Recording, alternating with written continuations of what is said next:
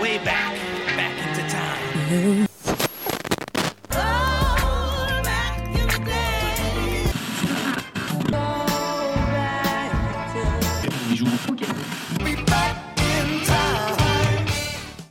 Bonjour à tous et bienvenue dans 3 minutes 49, la sélection rétro. Salut Romuald. Salut Adam, salut tout le monde. Comment vas-tu? Ma foi, je ne rechigne jamais devant un petit moment euh, de musique en acoustique, euh, donc euh, je vais plutôt. Voilà, acoustique et intime, mais sur MTV. Oui, c'est ça. Cherchez euh, l'erreur. Effectivement, on va parler en tout cas de MTV Unplugged aujourd'hui, une émission, euh, émission quand même célébrissime qui existe depuis depuis Ah, 1989, je, je dirais. C'est ça. 89 qui a été euh, première émission, c'était le 31 octobre 89. Qu'est-ce- C'est quoi le principe de cette émission?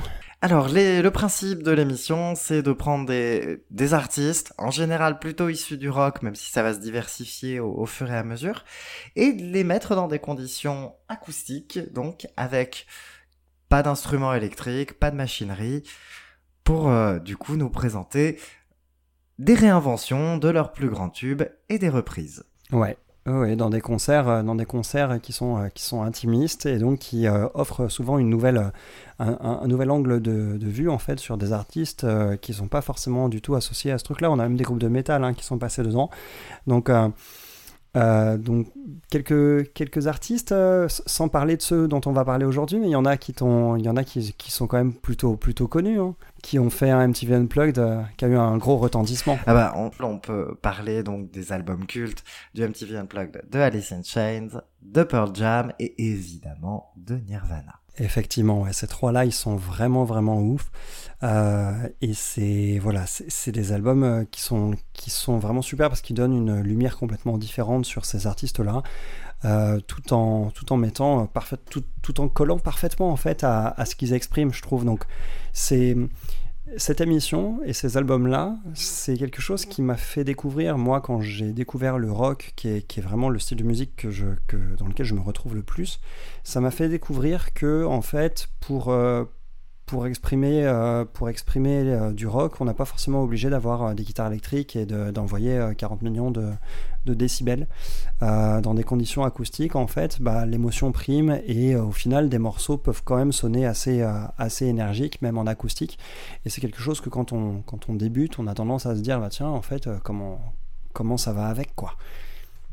Petite chose, euh, petite remarque à faire concernant la MTV Unplugged, ce sont souvent des émissions qui se passent plutôt en début de carrière de l'artiste, quand cela est possible. Ouais, ouais, tout à fait, ouais, ouais.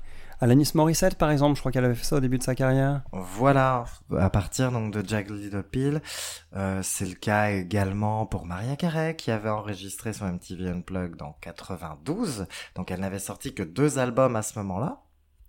Ouais. Ah ouais, donc ouais, c'est ouais, également le cas par exemple de Florence and the Machine qui a sorti son MTV Unplugged après son premier album, je crois. Euh, je me deuxième, demande si c'était pas deuxième. après le deuxième. Ouais, ça devait être après. deuxième album, pardon. Ça devait être après Ceremonials. euh, Je voulais en parler parce que c'est un, c'est un unplugged que j'aime beaucoup, celui de Florence and the Machine. Donc, euh, ouais. Et il y a je- également je- le Unplugged de Katy Perry, par exemple, qui a sorti après la sortie de son premier album. Voilà, comme quoi, ils ne font pas systématiquement appel à des artistes qui savent chanter. Ce qui est quand même... Ce qui fait que celui de Katy Perry, c'est pas toujours une grosse, grosse réussite.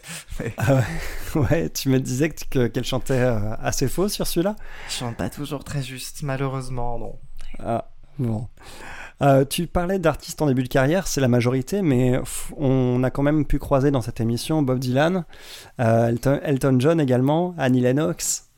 Donc euh, il y a eu Voilà, aussi, bah, euh, quand les artistes ont démarré ça. leur carrière bien bien avant le, le début de la création l'émission, oui, c'est sûr. Forcément. que- Euh, on a aussi des noms assez surprenants hein, quand même qui sont passés. J'ai vu qu'il y avait un petit Unplugged de BTS.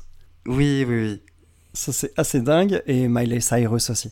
Mais même si ça s'y prête un peu plus parce qu'elle a quand même un, quand même un, quand même un côté country assez. Ça s'y prête quand même pas si mal, ouais.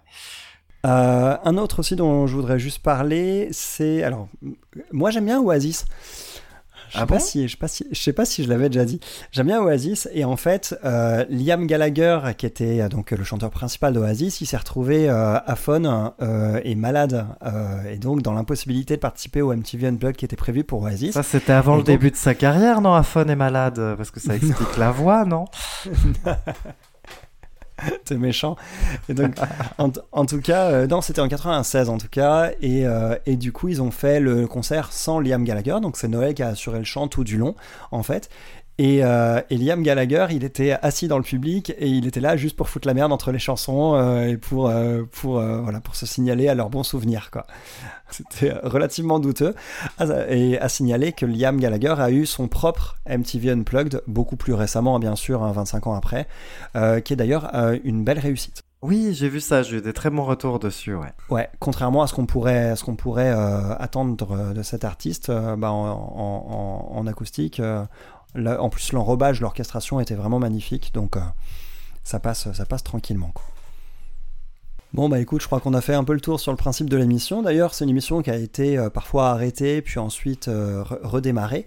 Et je crois même que quand elle, a, redémarré après plusieurs années de pause, c'est avec l'album dont on va parler maintenant. Exactement, on va partir donc en 2005 avec le MTV Unplugged d'Ali Keys. C'est parti.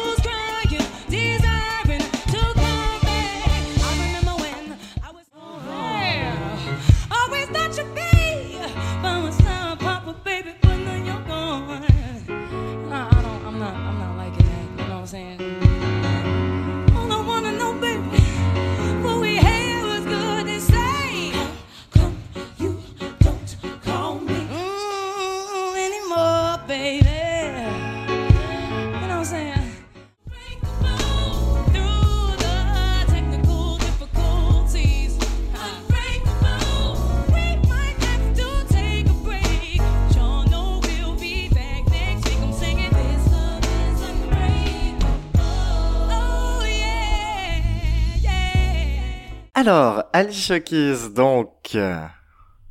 Petite présentation. Mais avec grand plaisir, ma foi. Elle a démarré sa carrière fin des années 90, euh, d'abord dans du songwriting, ensuite aura sorti son premier album solo, Songs in A Minor, en 2001, et évidemment, le succès qu'on sait, Falling, A Woman's Worth, etc. C'est un petit bijou, on reviendra dessus après. Le Unplugged sort après donc The Diary of Alicia Keys, c'est donc le troisième album. Elle aura donc sorti deux albums avant. Et c'est dans ce contexte, dans ce contexte-là qu'elle arrive dépouillée, mais finalement un petit peu autant qu'avant, avec des sonorités euh, jazzy, hip-hop, soul. Ouais, ces sonorités, on pouvait s'y attendre, hein, ceci dit, connaissant un peu euh, l'univers de, la dame au bout de, bout de, de deux albums. Euh, ceci dit, quelque chose m'a un peu déçu. Tout d'abord, je vais commencer par ce qui m'a un peu déçu parce que c'est quand même un album de très bonne qualité, hein, il faut le dire. Mais ce, qui m'a un peu déçu, c'est que je pense que tout comme toi, j'attendais quelque chose de plus intimiste, moi, sur cet album. Bah, en fait, la musique d'Aisha Keys, elle, se prête peut-être moins à de l'unplug que de la, de la musique déjà, de, de rocker un peu énervé ou d'artiste hip-hop. Tu la drop seule avec son piano, ça peut être intéressant. Ça peut être intéressant, effectivement. Après, est-ce que c'est un problème lié au choix de la tracklist? Parce qu'il y a des titres un peu énervés qu'on a essayé de, de, mettre en, de mettre en acoustique. Je pense notamment au premier morceau, Karma et Heartburn qui sont respectivement euh, tous les deux issus du deuxième album. Karma, Karma, elle est super. Hein. Karma, elle est super, mais effectivement, enfin, tu la, tu l'écoutes, t'as l'impression que c'est un live classique en fait, et pas pas le unplugged quoi. Bah, c'est l'idée d'avoir gardé ses cordes et ses cœurs, beaucoup de cœurs, peut-être trop. C'est ça. C'est un, pour moi, voilà, ça, ça résume bien cet album. C'est un très bon album live. C'est pas forcément un bon unplug. Ouais, je suis assez d'accord. Mais par contre, c'est un très bel album live. Comme tu dis, Karma, Karma, ça m'a vraiment vraiment plu parce que ça groove, ça groove de fou furieux. Euh, ces chœurs ici, qui sont peut-être un peu nombreux effectivement, sur ce morceau-là, par contre, ça marche du tonnerre. Oui. Heartburn m'a pas forcément marqué outre mesure, contrairement à euh, Woman's Worth. Il faut savoir que je connaissais pas forcément la. la... non, j'ai pas fait de jeu de mots.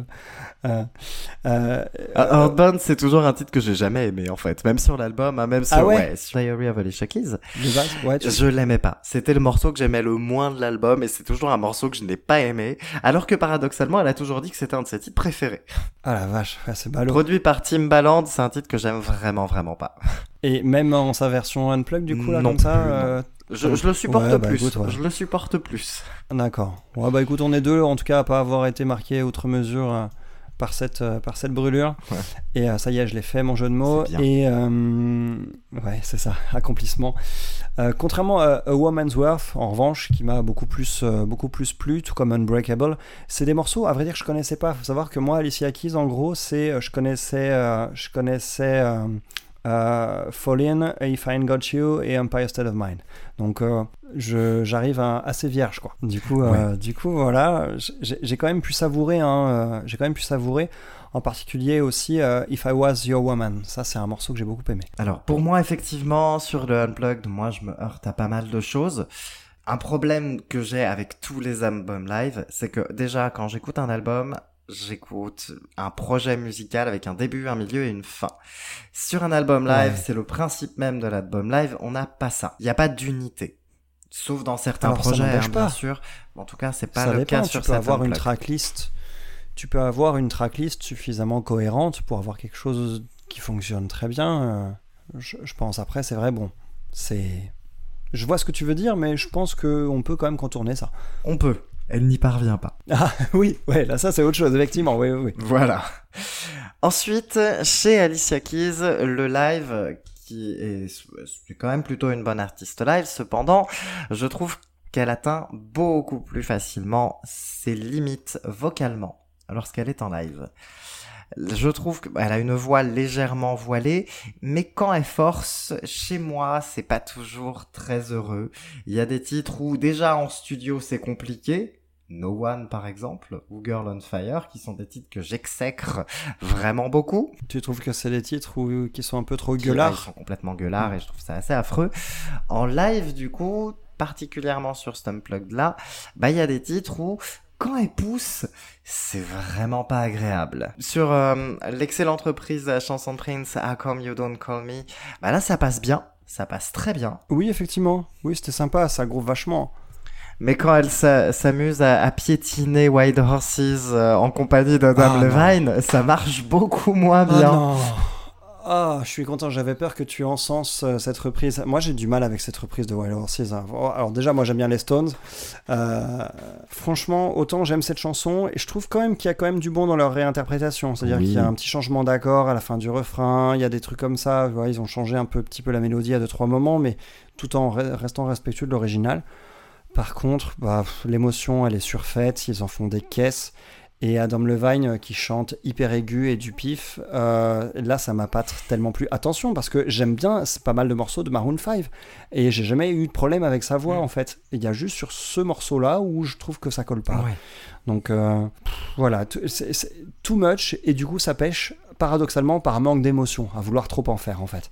C'est un morceau qui brille justement dans la retenue, même si attention, Mick Jagger n'est pas un chanteur qui brille forcément par sa retenue, mais il y a cette magie en fait qui où il arrive à faire passer son émotion tout en étant un petit peu un petit peu un petit peu over the top. Et bien parfois en fait d'un seul coup euh, il se passe il se passe quelque chose. Et là j'ai trouvé qu'on était trop de- uniquement dans le too much en fait uniquement dans, dans un concours en fait de qui va chanter le mieux entre lui et elle. Ils s'écoutent un peu un peu beaucoup chanter je trouve tous les deux sur cette chanson au lieu de la partager véritablement quoi. Clairement, c'est une reprise qui est, faite pour eux et pas pour nous quoi. Clairement Mm. une chanson sur laquelle ils s'écoutent et alors ils ont l'air de kiffer hein, et c'est super Mais Ouais, effectivement, ouais, c'est cool. compliqué à écouter en entier, du moins chez moi, clairement. Ouais, moi aussi. C'est d'autant plus décevant parce que quand j'ai quand j'ai reconnu cette chanson, je me suis dit tiens, en fait, j'avais pas la tracklist sous le nez quand j'ai mis l'album pour la première fois et j'ai entendu ça, je me suis dit tiens, ouais, alors si on va voir ce que ça va donner, tu vois. Faut, faut savoir que j'ai aussi été un petit peu déçu par euh, par Fall In, qui était le morceau que j'attendais le plus sur cet album parce que j'aime beaucoup. Bah, là titre. aussi, je trouve qu'elle atteint vraiment ses limites vocalement. Et Bah, elle laisse ça. les chœurs gérer un peu les, les notes dangereuses à sa place. Ouais, il y a un peu de ça. J'ai trouvé que l'intro même du morceau et l'interprétation elle-même, ça cassait un petit peu l'aspect intimiste euh, du titre en fait. Je trouve que c'est un morceau qui brille justement par son côté euh, très intimiste, très. Il n'y a, pas besoin- y a pas besoin de pousser à fond sur la voix, sauf sur les ah ah ah, ah qu'elle va chercher à la fin des refrains. Mais sinon, hormis sur ces passages-là, il n'y a pas besoin de pousser outre mesure. C'est un morceau qui brille par sa mélodie, qui transmet l'émotion par son texte, par sa mélodie, par son orchestration. Et là, je trouve que on a essayé de masquer inutilement euh, des choses par un apport de, de- de trucs supplémentaires. Donc euh, euh, c'est dommage parce que c'est l'avant-dernier morceau de l'album, je l'attendais avec impatience et voilà, j'étais un peu déçu par celui-ci, contrairement à, à la version, à cette version live de If I Ain't Got You, euh, qui m'a beaucoup plu. Celle-ci aussi, je l'attendais avec impatience et j'ai pas été déçu. Elle est plutôt réussie, ouais. Je suis assez d'accord. Ah ouais, c'est beau, ça. vraiment bien cette version. Il y a un groove aussi sympa, hein, une espèce de jam euh, final euh, aussi, Oui. euh, où il y a des invités dans tous les sens. Bon, ça part dans tous les sens, hein, ça, part dans tous les sens, mais...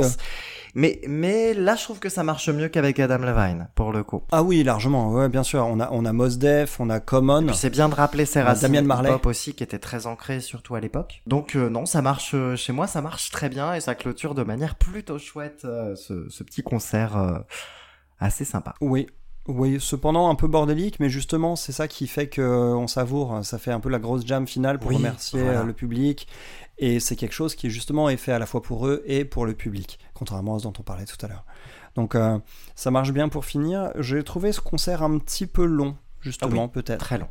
Enfin, très long. Après, euh, ceci dit, euh, l'album suivant est, est- est peut-être plus long, faudra vérifier, mais en tout cas, euh, non, peut-être pas plus long, mais tout au- il est quand même assez long aussi, l'album dont on va parler après, mais je trouve que ça passe beaucoup ça mieux, passe donc mieux, euh, ouais. je Oh, sais ça pas. passe largement mieux, effectivement. J'ai apprécié, mais je le réécouterai pas forcément énormément, en tout cas, ce, ce Unplugged de Alicia Keys. Un peu pareil. Hein. Personnellement, moi, le Unplugged d'Alicia Keys, je, je l'ai choisi tout simplement parce que c'est le seul album d'Alicia Keys que je n'avais pas écouté. Ah, d'accord, ok. Voilà. Et je me suis dit, tout le monde m'en parle. C'est, il paraît, mais certaines personnes disent même que c'est son meilleur album. Donc, euh, on va y aller. Et, et ben non, c'est pas son meilleur. hein. C'est Ouais, pas on est, on est tous les inintéressant. deux restés un C'est pas inintéressant. Non, voilà, c'est ça. Mais pour moi, je trouve qu'il y a, il y a des choses qui font pas. Il y a des choses qui matchent pas. Euh, Alicia Keys, euh, pour moi, c'est plus une artiste à découvrir en studio, de, au moins dans un premier temps. Par quel album, par exemple? C'est parti Voilà, C'est parti. Il y a du boulot, on va attaquer la disco. Attention Alicia. Bon, en vrai, c'est très simple. On attaque par le début. Songs in Hey Minor, Diary of Alicia Keys, chef-d'œuvre, les deux. C'est pas mal, ça. C'est assez Ouais. brillant. On attaque là-dedans, il n'y a pas de problème, il n'y a que du bonheur. J'aime un peu moins Heartburn sur euh, Diary, mais globalement, l'album est très Ouais. réussi. Ils ont une identité malgré tout très distincte. Là où Hey Minor se, se, s'habille un peu plus de jazz et de neo soul, Diary va avoir un son un petit peu plus ghetto, un petit peu plus hip-hop, qui est vraiment réussi aussi. Donc c'est, euh, voilà, ces deux-là, pas de souci, on y va les yeux fermés. On peut y aller aussi sur le troisième, AZM, là où il y a No One. Belle pochette, hein. très belle pochette, il me semble. Ouais, jolie pochette où c'est euh, donc euh, Dame Alicia de face, assez charismatique. C'est un album que j'aime un petit peu, mais que je reconnais euh, déjà commencer à à y trouver des grosses faiblesses. Quelques titres beaucoup plus pop, euh, signés Linda Perry, par exemple. On y retrouve euh, quand même la présence euh, de John Mayer pour un duo, Oh là là Ah oui, ouais, je l'aime bien, ouais. mais il s'avère que le duo est très décevant. Ah bon? Il, il chante sur Ah quoi? bah, il fait les chœurs. Ah oui, Il d'accord. fait ok. les chœurs. Il a participé au morceau hein, quand même dans l'écriture et la compo bien sûr, mais c'est un titre qui Il est doit très... gratter un petit peu quand même. C'est hein. un titre qui est très Il décevant. doit gratter. Ouais. Ouais, ouais. C'est sûrement par sa guitare qu'il doit briller là-dessus. Alors, il faut savoir un truc, c'est que John Mayer, il a quand même une sacrée tendance à faire des duos avec euh, toutes les femmes qu'il euh, Euh, voilà. Donc, ce, sur tous ces albums, on trouve, enfin, j'exagère, mais sur quelques albums de John Mayer, à chaque fois qu'on trouve un duo avec, par exemple, avec Taylor Swift, bah, c'est parce qu'il était avec Taylor Swift à l'époque. Avec Katy Perry, il a, il a ramené Katy, Katy Perry pour un morceau assez décevant d'ailleurs, sur sur un de ses albums, et pareil, c'est parce qu'il était avec Katy Perry à l'époque. Est-ce que tu es en train de me dire que Alicia Keys fait partie des fameuses 500 et plus a priori Je, ne sais pas, je, euh. je, suis pas assez gossip pour ça. Mais bon. Je serais quand même surpris. Je serais quand même surpris. Pourquoi pas je, ne sais pas. À John, rien n'est impossible. Prince, lui, il enregistrait, il faisait des albums pour, les, pour, ses conquêtes. il a juste eu le bon goût de pas en faire un pour Ophélie Winter, mais sinon, elles en ont tout eu un. Alicia Keys, donc, reprenons. Et c'est à partir du quatrième album, du coup, euh, The Element of Freedom, que là, c'est compliqué. Ça se gâte. Oh, ça, se casse ah complètement la gueule. Euh, The Element of Freedom, c'est l'enfer sur Terre. C'est du mauvais Leona Lewis à peu près tout le temps. C'est très très compliqué. Il y a quelques fulgurances, notamment un titre avec Drake, mais ça s'arrêtera à peu près là. Ensuite, on est vraiment sur du un album sur deux. Girl on Fire, c'est pas ouf. Here, sorti en 2015, c'est autrement plus intéressant. Il y a une approche différente? Il y a une approche très différente. C'est un album qui enfin réussit à avoir un concept de A à Z, de nouveau. Et là, on est sur un album qui est brutal, qui est engagé et qui, malgré quelques fautes de goût, arrive à tenir de A à Z. Donc c'est plutôt une réussite pour moi, mais souvent, Here, c'est soit on adore, soit on déteste. Moi, je fais plutôt ce... partie de ceux qui adhèrent. En 2020, du coup, elle sort l'album Alicia, où là, elle essaye de faire à peu près tout en même temps. C'est un album qui est extrêmement versatile. Ça marche et... ça. Et eh ben, c'est effectivement, ça marche pas. Il y a quelques fulgurances intéressantes, notamment un titre sur lequel on a la présence de Jill Scott, légende de la Neo Soul, mais en même temps, à côté, il y a des morceaux écrits par Ed Sheeran. Ah. C'est pas un hein. jugement de valeur, hein, c'est juste que ça colle pas. Oui, voilà, c'est ça. Oui, c'est nul. Mais euh, mais pour le coup, ça colle pas. Ouais. Ed Sheeran voilà. peut écrire de très belles chansons. Hein. Oui, bah, bah, pas pour Alicia Keys, mais mais, mais voilà. Mm. Ensuite, en 2021, elle sort l'album Keys, comme je disais, un coup sur deux. Alicia, c'était tout pourri. Keys, c'est vachement bien. Ah, voilà. Du coup, non, Kiss, il est intéressant. J'ai surtout, euh, alors j'ai une, immense théorie concernant l'album Kiss, c'est que ça sent un album de fin de contrat. Après l'échec d'Alisha, j'ai l'impression qu'ils ont récupéré pas mal de phases B en fait, de, issues notamment de la période euh, Diary, et ça donne un album qui colle pas toujours, même s'il est assez cohérent, c'est un album qui est sur deux CD avec des versions dites originales et des versions dites Unlocked qui sont légèrement remixés avec la présence de, de rappeurs notamment. Et on va dire qu'il y a ce côté, c'est des chansons qui n'auraient jamais eu de succès en tant que titre isolé tout seul. C'est un album qui est finalement assez peu commercial et qui a pas de titre que je peux considérer comme efficace instantanément. D'accord. À une ou deux exceptions près. Et pourtant tu l'aimes bien. Et c'est un album que j'aime beaucoup parce qu'il y a beaucoup de cohérence et que c'est un album qui arrive à tenir de A à Z et qui est assez intime, du moins sur sa partie originale, et qui est très sombre sur sa partie partie euh, déverrouillée sur sa partie avec rappeur, on va dire. D'accord, ah, c'est curieux comme approche. ça marche, mais c'est un album qui a, c'est un projet qui est assez étrange pour moi. Donc ça ressemble vraiment à un album de fin de contrat en mode euh, on a récupéré tes vieilles démos, tu nous dois un disque, on met tout ça ici, et après tu t'en vas. D'accord. Et on sait toujours pas, euh, du coup, euh, le fin mot de l'histoire. On ne sait pas, on sait par contre que c'est terminé avec sa maison de disque, par contre. Ah d'accord. Ah bah c'était ça, ça en bien fait. De... Voilà, c'est pour ça, hein, c'est vraiment le cas, c'est bien terminé avec sa maison de disque. D'accord, ok. C'était ça dont je voulais parler par le fin mot de l'histoire. Oui, oui, oui. On ne ah sait pas après ce qu'il en a effectivement du projet. Hein. Est-ce que c'est un vrai euh, projet ou pas? Mais euh, c'est sûr, il y a des, des titres qui sont issus des sessions d'enregistrement de Diary. Donc pour moi, il y a vraiment ce côté. Euh, tu nous as coûté trop cher avec Alicia. On va te, on récupère des vieilles démos. Tu nous remixes comme ça, tu seras contente. Et ensuite on envoie le dernier contrat que tu nous devais. Enfin, le dernier ah, album que tu nous devais sur le contrat. Eh, c'est le genre de choses en plus qui doit être assez passé sous silence si par hasard c'est le cas. Mais, euh, mais ouais, c'est vrai que c'est des, démarches euh, qui sont déjà faites. Voilà, il, en, euh, il en résulte un projet qui est étonnamment cohérent et qui pour moi marche assez bien. Voilà. Bah écoute, ouais, une discographie un petit peu, un petit peu en montagne un russe. Petit peu donc, en... euh, Ouais, c'est ça, c'est un petit peu en dents de scie. Donc je dirais bien de vous faire votre propre avis sur à peu près tout, mais alors euh, sur les deux, trois premiers, allez-y les yeux fermés, aucun souci, c'est que du bonheur par contre. Ok. Bon, bah écoute, on va passer à un autre, euh, un autre euh, MTV Unplugged.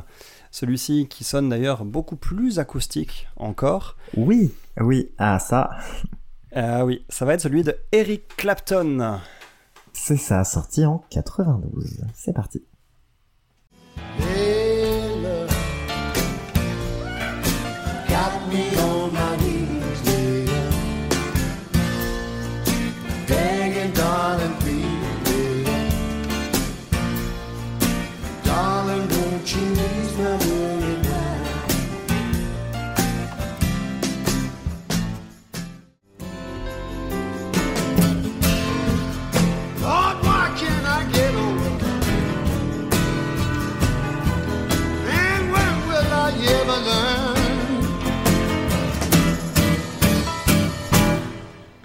Oh, love.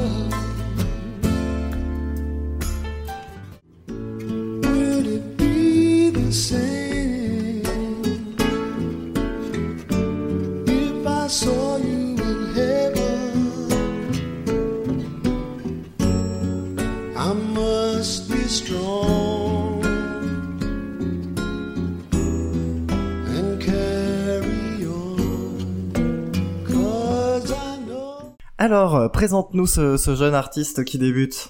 C'est ça, jeune artiste né en 1945. Eric Clapton est un guitariste de blues britannique parmi les plus célèbres au monde, régulièrement cité aux côtés de Jimi Hendrix ou Jimmy Page parmi les meilleurs guitaristes de tous les temps.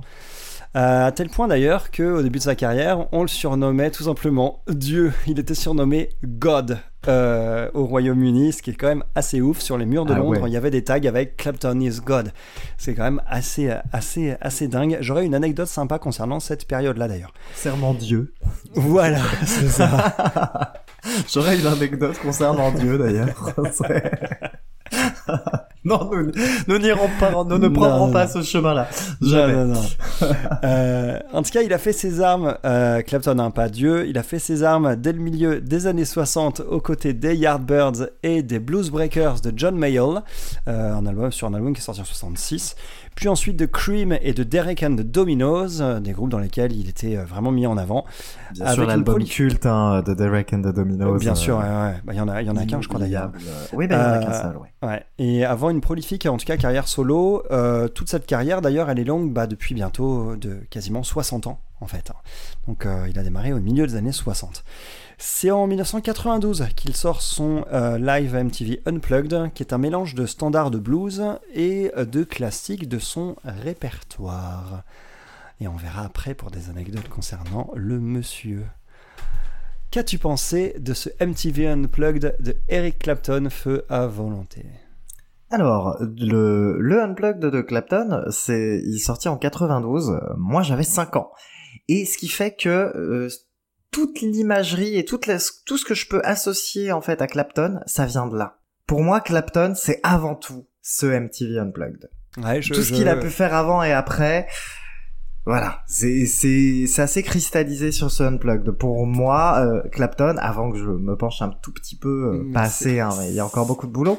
C'est de l'acoustique en fait dans ma tête. C'était de l'acoustique, c'était ça, c'était le unplugged. C'est très marrant que tu dises ça parce que j'ai des souvenirs, moi, de mon enfance dans lequel je me rappelle que ma mère, elle avait l'album From the Cradle euh, qui était sorti euh, quelques années avant, en fait, justement. Et donc, Mm. moi, mes souvenirs sont. euh, mes, mes premiers souvenirs de Clapton sont un peu antérieurs. D'accord. Du coup, j'ai, sans le, sans le savoir d'ailleurs, hein, puisque je suis pas un grand connaisseur de Clapton, bah, j'avais déjà un attachement à ça en fait, parce que cette version, euh, bah, de, on en reparlera, un mais Tears from Heaven par exemple, Euh, Ou même in- Layla. In Heaven. Tears in Heaven, pardon. Ouais. Et ou, ou Layla, ouais. c'est des Ouais. versions que je connaissais déjà, que je les connaissais par cœur, quasiment, sans même, euh, sans même m'en douter. Ah, c'est des, des morceaux de, c'est des morceaux cultes. Hein. C'est Ouais. des morceaux cultes, même les versions originales aussi, surtout celle de Layla qui est complètement différente. Oui, oui, oui. Mm. Bon, sinon, enfonçons la première porte ouverte. C'est pas un mauvais guitariste. Plutôt, Il se débrouille bien. Il se débrouille bien. D'ailleurs, sauf erreur de ma part, le premier morceau qui est un instrumental, qui est une compo qui s'appelle euh, Signe ou Signe, je sais pas trop comment le prononcer parce que c'est écrit euh, avec un E. Euh, c'est un. J'ai l'impression que c'est de la guitare classique qui est jouée sur ce morceau. Ouais, je crois, ouais. Ouais. Ce qui m'a un peu surpris, ce que j'ai trouvé cool d'ailleurs. Mm.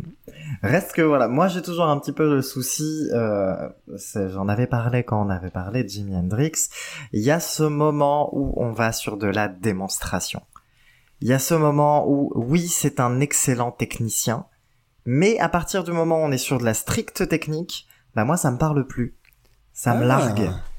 Donc Alors chez ça, Clapton, c'est moins, c'est beaucoup moins fort que ça peut l'être chez Hendrix ou même chez beaucoup d'autres.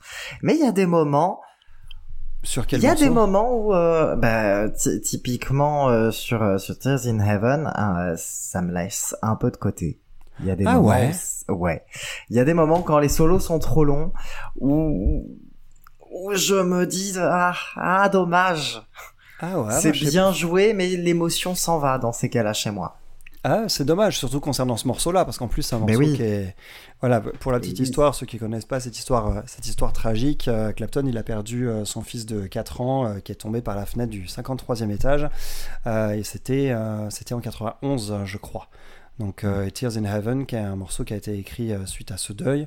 Et euh, effectivement, je trouve que dans la version studio de Tears in Heaven, on a plus d'émotion qui ressort que, euh, que sur, ce, sur cette version live, Ouais. mais je j'ai pas eu de souci avec le côté un peu démo technique sur ce morceau. Euh, moi, je, je pensais que tu allais plutôt parler des, des, des classiques blues, en fait, Oui, sur lesquels... aussi, qui- ouais. Ces classiques-là, blues, en fait, alors on a des reprises de Robert Johnson, de Muddy Waters, on a, on a des grands noms du blues hein, qui, sont, qui figurent en, filigrane, de Bo Diddley aussi, euh, comme par exemple euh, Before You Accuse Me, euh, ou, ou même Hey Hey, qui est un morceau de Bill Bronzy, qui est le troisième. Je trouve que on a un côté peut-être démo technique, mais c'est vraiment dans la plus pure traduction du, du blues. Et surtout, on a deux guitares qui s'entremêlent parce qu'on a Andy Fairweather-Low qui est, euh, qui est à la guitare également avec lui. Et en fait, on a ces deux guitares qui, sur pas mal de morceaux, s'entremêlent pour donner un résultat des plus, des plus somptueux en fait. Et au contraire, moi je trouve que il a mis cette technicité au, au service de l'émotion, je trouve en fait. J'ai, j'ai eu cette approche un peu différente. Après, il faut savoir que Ouais. quand j'ai découvert cet album et avant moi-même d'être familiarisé avec la guitare, c'était un petit peu un point de vue que je partageais avec toi.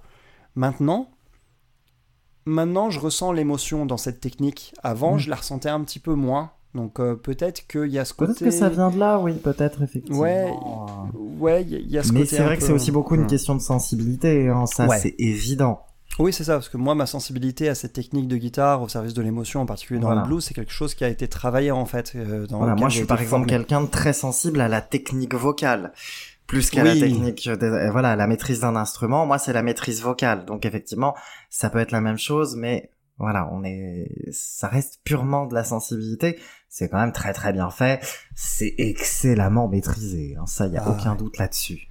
Moi, il y a, il y a quelques titres comme ça qui me, qui me transportent complètement. Tears in Heaven, juste pour, euh, pour le riff en lui-même, que je trouve vraiment somptueux. Ouais. Et, euh, et puis en plus, maintenant, avec cette histoire euh, que je connais, c'est, c'est- ça lui donne une perspective encore plus, plus troublante, je trouve, en termes d'émotion.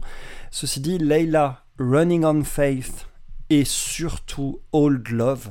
Old Love, là, c'est un grand oui, c'est un immense oui. Old Love, genre, Old Love, ça me file des frissons. Ça me file des frissons. Pas plus tard que ce matin, je l'ai fait écouter à mon fils dans la voiture.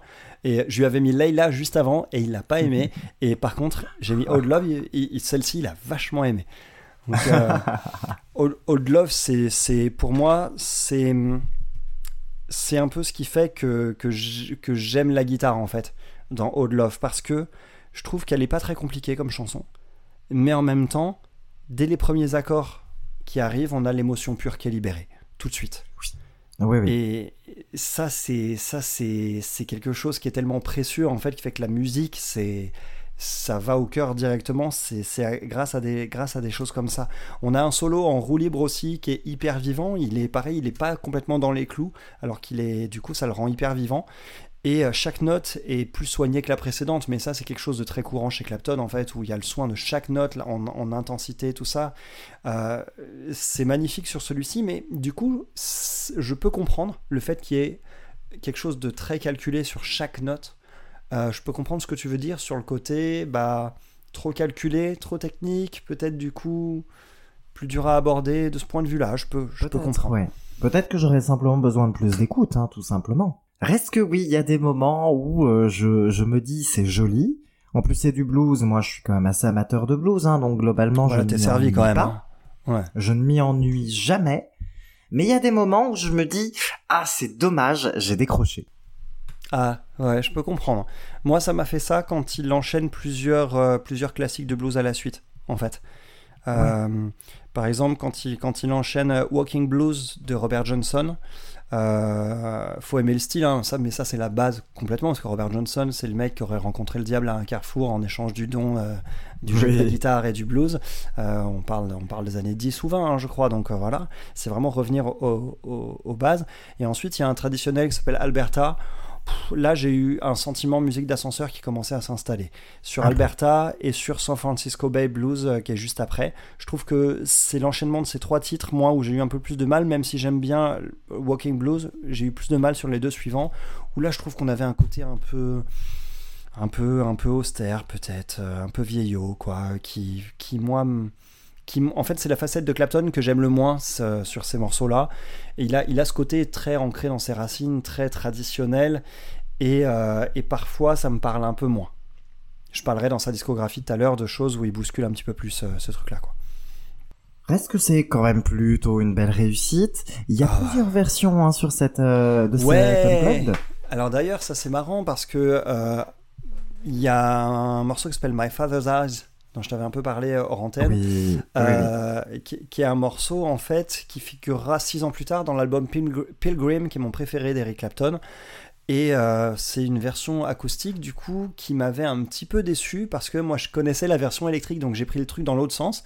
Par contre quand on la découvre comme ça sur ce Unplugged euh, dans les versions avec des titres bonus, eh bien, ça peut être très sympa ensuite d'aller sur l'album Pilgrim, d'écouter la version électrique un peu plus moderne et euh, de se dire waouh en fait l'évolution de ouf. euh, Moi, sur j'ai pas écouté la version sur Pilgrim, j'ai écouté Oh ma Father's Eyes en acoustique. Ouais. Et pour le coup, j'aime vraiment, vraiment bien. hein.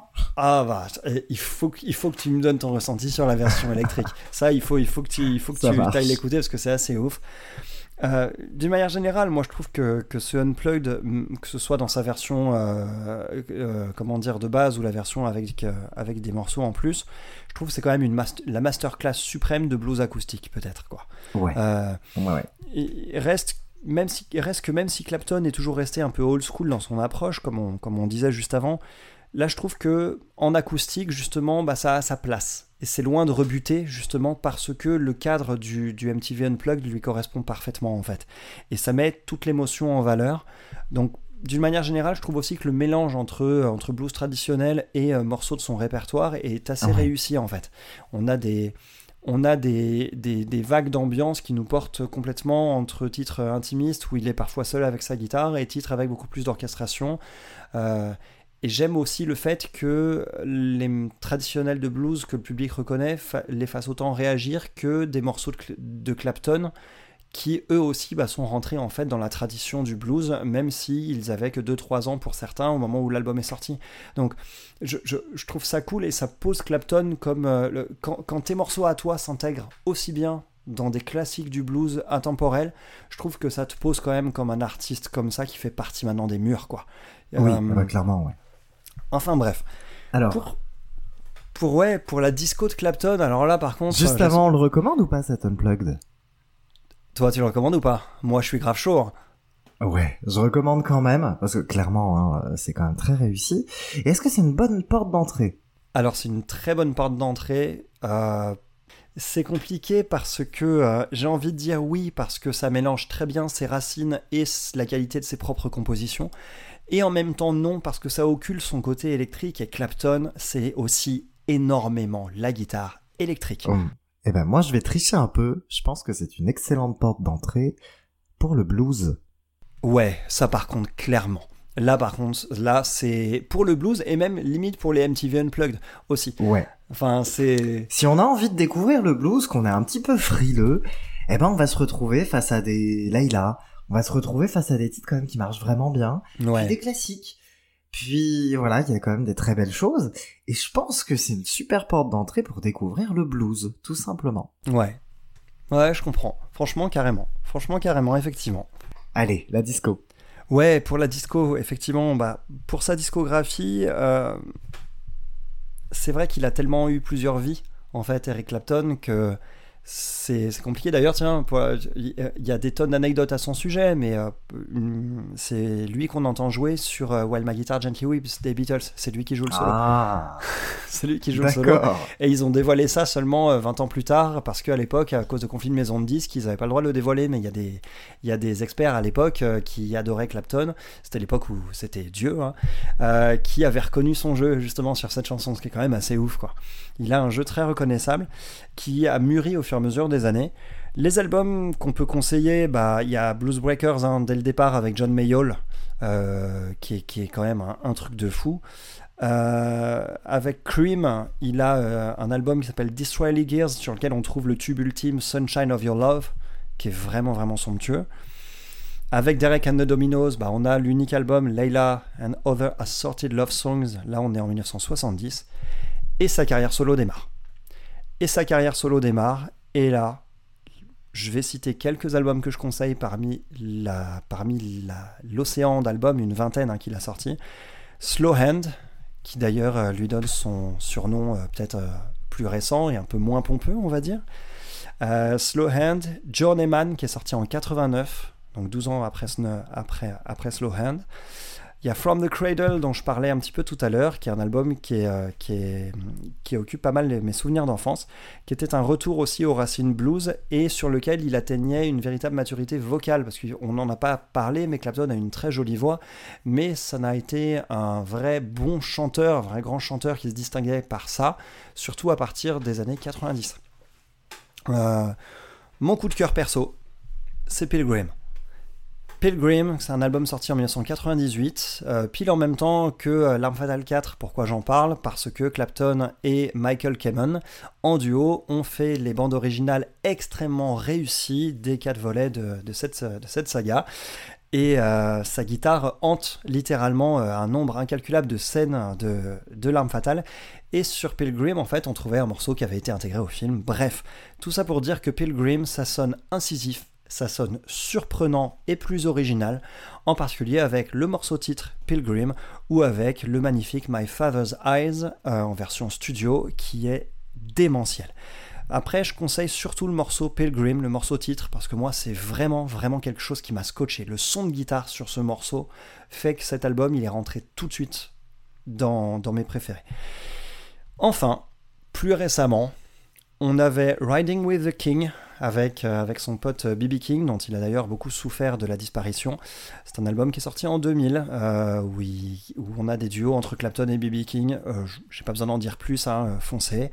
Euh, J'ai la chance d'avoir cet album en vinyle, c'est un régal ultime. Euh, en tout cas, de l'avoir écouté en vinyle. Je crois que je l'ai pas, mais on me l'avait prêté, je l'avais gardé assez longtemps. Euh, Jamais rendu. Ouais, non, si, je crois que je l'ai quand même rendu. Euh, The Road to Escondido, c'était pareil, mais avec Gigi Cale, qui est un bluesman un peu, plus- un, un peu moins connu, mais qui est, qui est aussi une pierre angulaire du, du blues. Et c'était un très bel album en duo aussi. Et enfin, dans ses albums plus récents, All Sock, qui est sorti en 2013, m'a laissé un peu sur ma faim par ce côté un peu âpre, un peu, un peu acoustique, un peu, un peu, voilà, qui sonnait un peu vieillot. Alors que I Still Do en 2016 brillait ne serait-ce que par son single Spiral qui renouait un peu avec ce côté un peu moderne et ce son de guitare assez, assez moderne, ce qui cette guitare électrique en particulier que j'aime beaucoup chez lui. Ok, ok. Bon. Voilà, j'ai essayé de faire concis, c'est pas très réussi, mais Compliqué, hein, mais Voilà. c'est pas mal. C'est pas mal. Bon. C'est pas mal pour les Unplugged. On se retrouve donc dans une semaine. oui, pour une nouvelle émission Actu où on va parler bah, de Miles Kane. Après Voilà. euh, son précédent album qu'on avait déjà chroniqué Ouais, hein, l'année passée. avait- C'est ça, on l'avait chroniqué avec beaucoup de retard d'ailleurs par rapport à sa sortie. Celui-ci, on a un peu de retard, mais déjà un peu moins. Faut dire faut qu'il arrête de sortir des albums tous les ans aussi. Et euh, moi, je vais vous emmener de nouveau au Québec. Donc après l'album de Lille, on va parler de Charlotte Cardin. Oui, pour un album en langue anglaise d'ailleurs, d'après ce que tu me disais. C'est ça, ouais, qui s'appelle 99 Nights. Ouais, bah écoute, un programme que j'ai déjà hâte d'aborder. Également, bon, allez, merci à tous pour l'écoute, merci à toi Romuald, et Merci se Adam, merci donc tout le dans monde. une semaine. À très bientôt. À bientôt, ciao. Ciao.